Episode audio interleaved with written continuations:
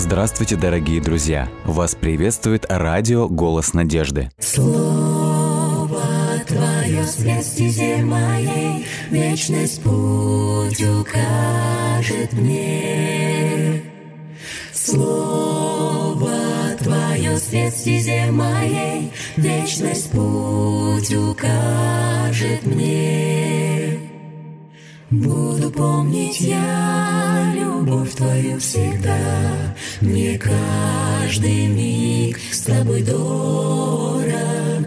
Веди своей рукой в небесный град святой, И будь со мной Ты до конца.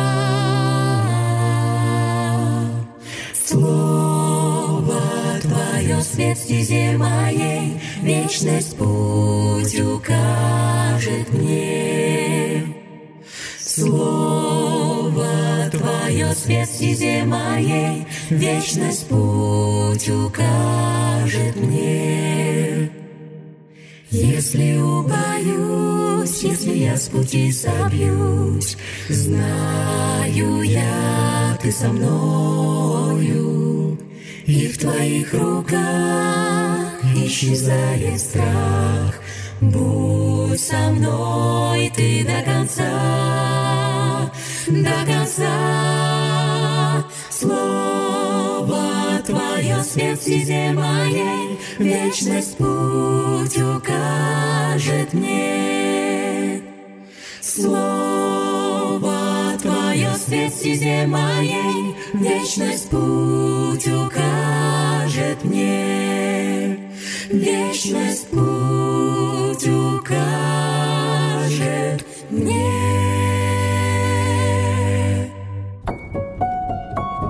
Что ж, а сейчас э, время, когда мы читаем Слово Божие. Мы читаем 61 главу книги Псалтири. Если у вас есть возможность, открывайте, читайте, размышляйте вместе с нами. Если у вас появятся какие-то вопросы, комментарии или, может, молитвенные нужды, о которых мы сможем помолиться в конце, присылайте их нам во всех социальных сетях нашей группы «Радио Телецентр Голос Надежды» или на номер WhatsApp или Viber.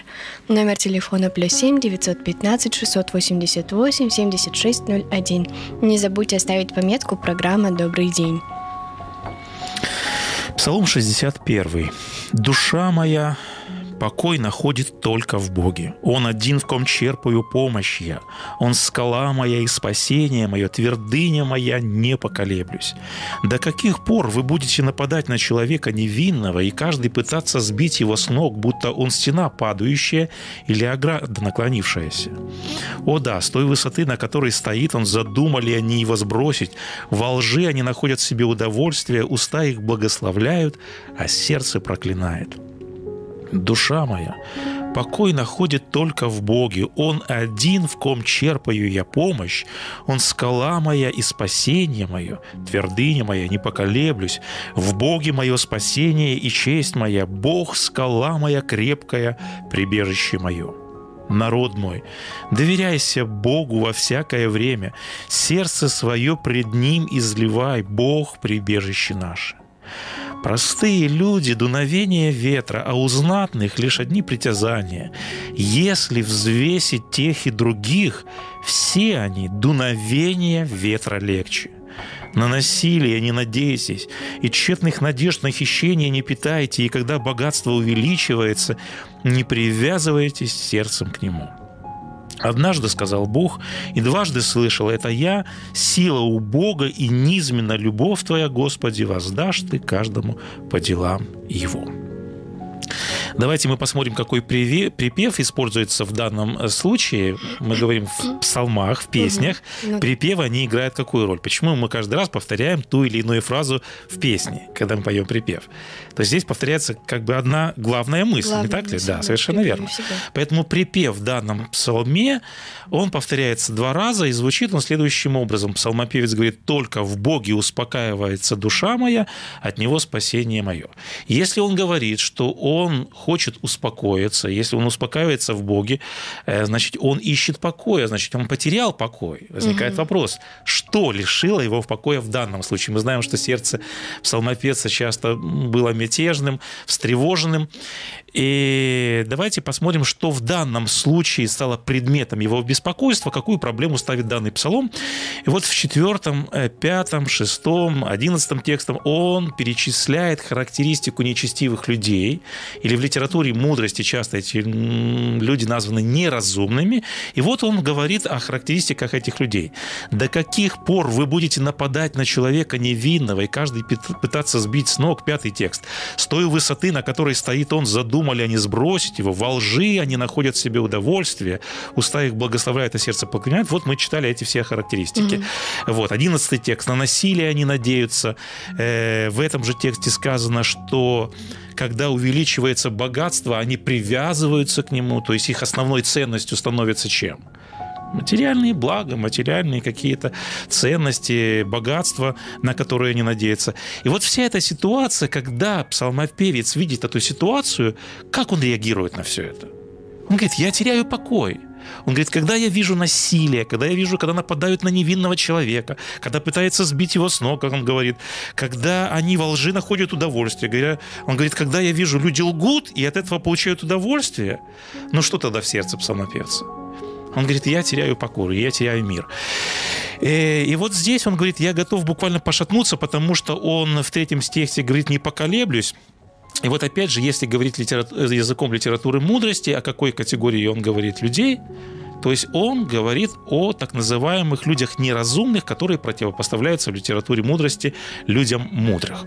И вот мы неоднократно говорили о характеристиках неразумных, но в данном псалме очень есть интересный образ, на котором я хочу сегодня сосредоточить наше внимание и, в общем-то, посвятить наше размышление сегодня вот этому образу. Угу. Посмотри, как охарактеризованы вот эти неразумные люди, на поведение которых, когда псалмопевец смотрит, он лишается покоя. И он говорит, Господи, как эти люди могут вот так вести себя? И посмотри, что он пишет об этих людях. Десятый текст, смотри, как сказано. «Простые люди – дуновение ветра». В синодальном э, переводе сказано «простые люди – суета», а у знатных лишь одни притязания, в синодальном сказано «ложь». И вот обрати внимание, что дальше сказано. «Если взвесить тех и других», то есть речь идет о нечестивых людях, о беззаконных, угу. о которых поступают вот таким образом. «Если взвесить на весах тех и других, все они дуновение ветра легче, а в синодальном переводе сказано, легче если положить пустоты. их на весы, они легче... Пустоты. Вот на этом образе я хочу сосредоточить наше внимание сегодня. Э, вот автор говорит, что если вот этих неразумных, неправедных, нечестивых, беззаконных, если их всех их вместе собрать, если всех их повесить на весы или поставить на весы, а раньше весы были вот такие разнонаправленные, то есть они, в общем-то, взвешивали, вот ставили на одну чашу весов гирю, а на другую какой-то предмет, и говорит, вот если поставить на одну чашу весов пустоту и на другую чашу весов вот всех этих нечестивых людей, пустота будет тяжелее. Пустота будет тяжелее. Угу. Вот такой образ. Интересный образ. Э, да. Э, вот такая значимость этих людей. Вот эта идея взвешивания. Что вообще, на что указывает идея взвешивания? То есть, когда взвешивают, обычно, ну, в общем-то, что вот идеи взвешивания хотят показать? Сравнить. Тяжесть. Если говорить Узнать мы непосредственно вес. о предмете тяжесть, а если говорить о человеке, то идея взвешиванности, взвешивания, она указывает на идею значимости человека или ценности человека, не ну, так ли? Ну, если говорить да. об образе, то да. Об образе, мы сейчас говорим об образе. Поэтому э, в данном случае кто оценивает? То есть мы говорим, вот эта идея взвешивания – это фактор оценки, и в данном случае взвешивает этих людей кто? Ну, опять же, Давид? образно взвешивает Господь Бог, а, взвешивает ну, небо, не так ли? Пишет. Да, то есть с точки зрения неба. Поэтому речь идет о том, вот главный тезис псалмопевца заключается в том, без поклушания Богу, без почитания заповедей Бога, без следования воли Бога, люди в глазах Бога становятся очень мелкими, незначимыми, незначительными. Ценность вот, в общем-то, человека как такового, она пропадает. Или, по сути дела, по-другому говорим, что делает человека человеком? И даже мы еще используем такое слово с большой буквы. И вот мы говорим, что когда человек ведет себя вот таким образом, не слушая закон Божий, поступая вот беззаконно, мы говорим, вот такова значимость человека. И вот здесь хотел задаться таким вопросом. Э, животный мир, я вот хочу вот противопоставление такое сделать. Животный мир, ну, возьмем любого животное, животный мир, он не тяготится фактором самооценки, значимости. Почему для человека важна самооценка? Почему для человека вот фактор значимости играет большую роль? Почему человек хочет себя чувствовать значимым? Наверное, потому что я бы сказала, что мы созданы по образу и подобию Совершенно Божьему, а верно. а Бог тоже хочет быть признанным, угу. тоже хочет иметь значимость угу. в нашей жизни. Угу. Также и мы, будучи созданы по Его образу, хотим иметь значимость, значимость в жизни других людей, значимость в жизни также. Да, почему я сравнил с животным миром? Близких. Потому что человек отличается от тварного мира. Он создан, ты верно подметила, по образу и подобию Бога. Божий. И одна из базовых потребностей человека человека, человек хочет почувствовать свою вот эту весомость, значимость, значимость да. ценность. И мы знаем, когда человек теряет вот это осознание, мы знаем, в каком сложном психологическом состоянии оказывается человек. И вот давайте мы немножечко поразмышляем об этом. Из чего вообще складывается самооценка? Или же по-другому, если задать вопрос, какие факторы влияют на формирование самооценки человека? Вот что человек должен осознать, чтобы он чувствовал, да, я человек значимый, да, я человек, в общем-то, ценный в своих глазах. Ну и в глазах. Чаще всего это закладывается из детства, как э, ну, как, Нет, по каким критериям? Давай вот скажем так. Скажем, Прям если критерии? человек вот поставит перед собой критерии, и он говорит, вот по этому критерию я значимый, по этому критерию я значимый. То есть какие факторы или какие критерии влияют на самооценку человека? То есть по каким критериям человек сравнивает себя и оценивает, да, я ценный или не ценный, я значимый или незначимый? По отношению с другими людьми, не знаю, мне кажется, у каждого да, свое. Да, нет, ну ты верно подметила. То есть, когда человек смотрит на достижения каких-то людей, он говорит, да, вот по отношению к этому человеку. И, как правило, это какие факторы? Это богатство, это материальное состояние, это какие-то успехи, какие-то достижения, ну, да. это внешность и так далее и тому подобное. То есть вот этих критериев, этот список, он может быть очень длинный. Э, и если обобщить вот эти два момента, то ты верно подметил. С одной стороны, э, люди э, оценивают себя, сравнивая себя с другими, или же они оценивают себя, слушая, что они говорят другие. Ну да. А с другой стороны, есть второй фактор оценки. Это оценка самого Господа Бога, Бога. и его критерии оценки. И мы знаем, что критерии оценки человека и критерии оценки Бога Совершенно разные. Они порой очень различаются. И поэтому давайте кратенько мы проследим, чтобы у нас не был голосновным наш диалог и разговор. Э, давайте мы кратенько вспомним библейские примеры, когда самооценка человека и оценка Бога совершенно отличались. Мы помним, однажды пророк Самуил приходит по слову Бога в доме Исея, и Господь повелел пророку Самуилу избрать в доме Исея одного из сыновей Исея для того, чтобы помазать его в цари. И на кого взгляд пророка Самуила впал в первую очередь? То есть проходит каждый из сыновей Иисея, и пророк Самуил говорит, вот это верно будет царь. На кого пал его взгляд? На самого младшего? Нет, наоборот, это был, скорее всего, а, первенец, это был Елиав. И пророк говорит, верно сей а, будет помазанником начале, перед да, Господом. Ушла в То есть, скорее всего, это был первенец, скорее всего, а если он был первенец, он был самый высокий, высокий он был самый, самый статный, сильный. он, скорее угу. всего, самый был сильный. И он говорит, с внешней точки зрения Самуил оценил эту ситуацию и говорит, скорее всего, вот это царь Израиля. На что говорит Господь? Нет. Да, он говорит Самуилу, не смотри на что, на вид его, не смотри на высоту роста его. Господь говорит, я отринул. И дальше вот этот принцип, который дальше произносит Господь Бог. Ибо человек смотрит на лице, а я смотрю а на Господь сердце. смотрит угу. на внутренний мир человека. И в конце концов, давайте мы вот опять же вот этот сравнительный анализ произведем. Кого в конце концов выбирает Бог? Сказано, и отвечал если есть еще меньший и дальше следующая характеристика сказана. Он пасет овец. С точки зрения человека, как выглядел вот в той ситуации, в том контексте Давид. То есть он не первенец, во-первых. Ну да. Он малый, сказано, он меньший, он незначительный, да еще и каким пастух. он родом деятельности занимается. Он пастух. Мгм. Вот с точки зрения человека, этот человек имел низкий статус, на тот момент вот таким был Давид. Но Господь зрит как? Он смотрит, во-первых, на сердце Давида, Ну да. и он знал, что этот молодой человек всю свою жизнь будет человеком богобоязненным. И такой статус, который приписан был однажды Давиду, написано, это человек по сердцу моему однажды сказал Господь Бог так. Потому что он смотрел на сердце, и он смотрел не на тот момент жизни, а он смотрел в будущее, кем может стать этот человек, когда он зарастет. Давайте позже очень кратенько вспомним вот такую историю, э, когда уже Давид вышел на поле сражения с Голиафом. Э, Как Голиаф оценил того же Давида?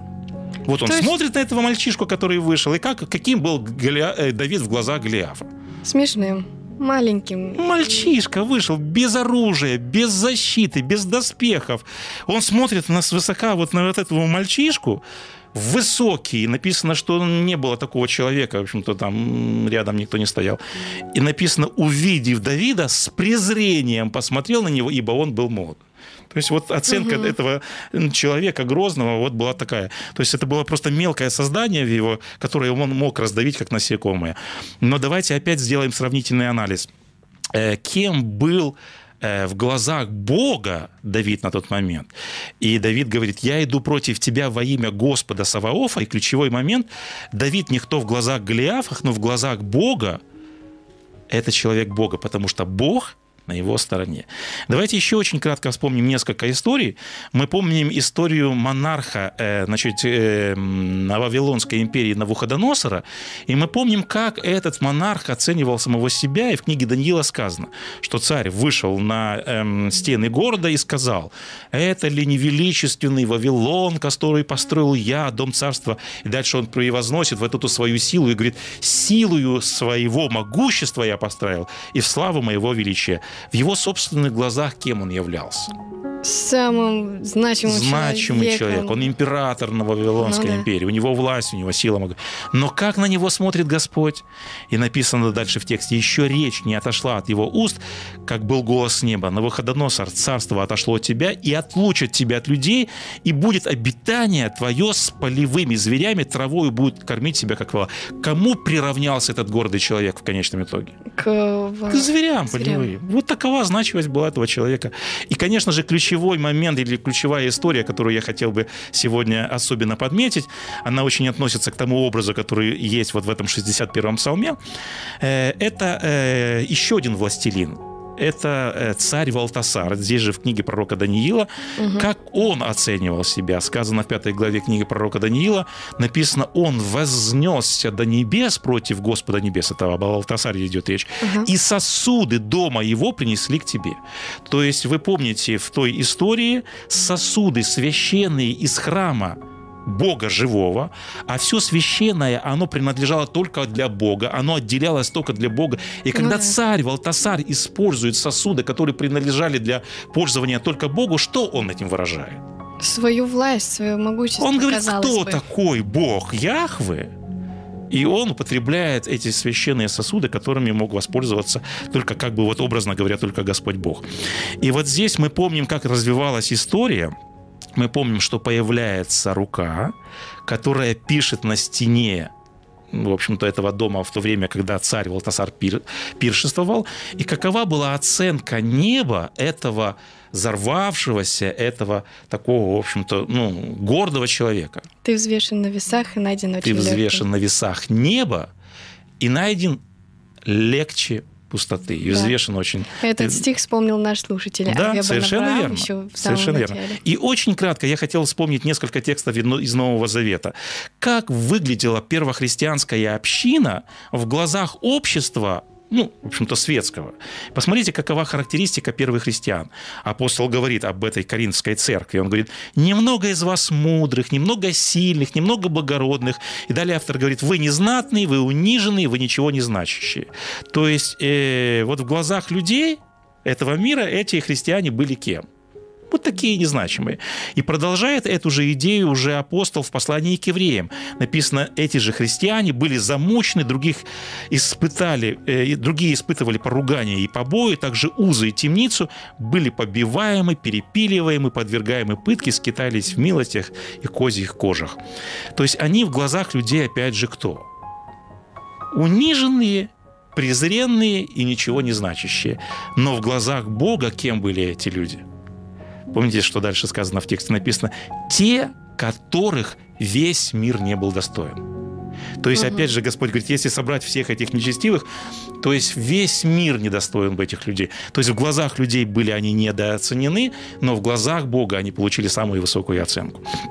Поэтому давайте сделаем небольшой вывод из наших размышлений.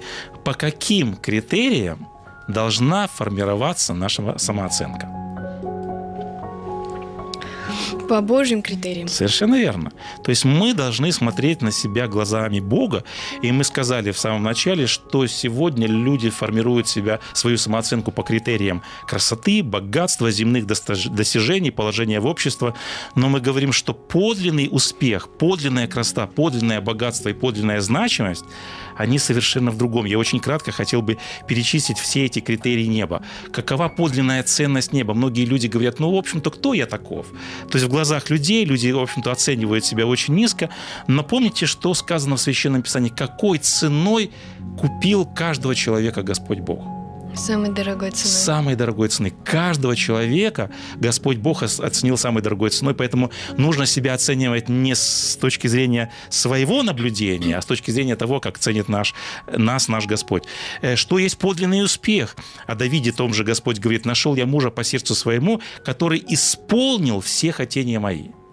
То есть человек э, имеет подлинный успех не тогда, когда он там, не знаю, весь мир как бы вот приобрел, ну, да. а когда он исполнил все желания Бога и всю волю Бога. В чем подлинная красота? Мы помним известный текст в первом послании к римлянам, э, вернее Петра, где сказано, да будет украшением вашим не внешнее плетение волос, не золотые наряды, но что для Бога является подлинной красотой – то, что в сердце. То, что в сердце сказано. Он сокровенный сердце человек в нетленной красоте кроткого и молчаливого дуга. Что драгоценно пред Богом. И в чем, опять же, подлинное богатство?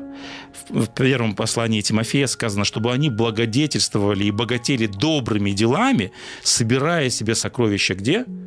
На небесах. На небесах. То есть вот оно, опять же, подлинное сокровище. И в конце я хотел бы сказать о подлинной значимости человека в конечном итоге, что подлинная значимость человека – это, опять же, богоподобность, это, опять же, христоподобность. И только вот по этим критериям, если мы будем себя оценивать, только тогда наша система ценностей будет сформирована правильно. И только тогда в наших глазах и в глазах неба мы будем людьми значимыми, мы Ценными. будем людьми весомыми. Да. Пусть Господь нам поможет, чтобы мы свою самооценку формировали по правильным критериям. Да. Ну, можно сказать, что мы должны просить Бога о том, чтобы Он научил нас смотреть на людей так же. Потому что да. порой мы неправильно оцениваем не То есть мы неверно себя, порой оцениваем не только себя, но и других, совершенно верно. Да. А, что ж, сейчас время молитвы и молитвенных просьб. А, к сожалению, а, молитвенных просьб как таковых прям конкретных нет, поэтому я думаю, в общем помолиться за да. нашу тему. Наш Господь и Бог, во имя Христа Иисуса, мы склоняемся вновь при Твоим величием в этот ранний час. Мы благодарим Тебя за наставление, которое Ты даешь нам из Своего Слова. Мы сегодня, Господи, вновь э, были научаемы из Твоего Слова – что мы должны формировать свою оценку, не руководствуясь теми критериями, которые сложились в этом мире, но чтобы мы каждый раз могли сверять свою значимость теми критериями, которые предоставил Ты в Своем Слове. Господи, мы благодарим Тебя, что нас, может быть, малых и слабых, Ты оцениваешь как самых значимых и как самых ценных людей в этом мире. Мы благодарим Тебя, что Ты отдал самую дорогую цену для того, чтобы искупить нас на Голгофском Голгофском кресте. Пусть всегда оценка того, что ты сделал для нас, будет выражаться в том, чтобы мы всегда отвечали такой же верностью и такой же любовью, какой ты относишься, Господи, к нам. Все это мы просим Тебя во имя Христа Иисуса, Господа нашего. Аминь. Аминь.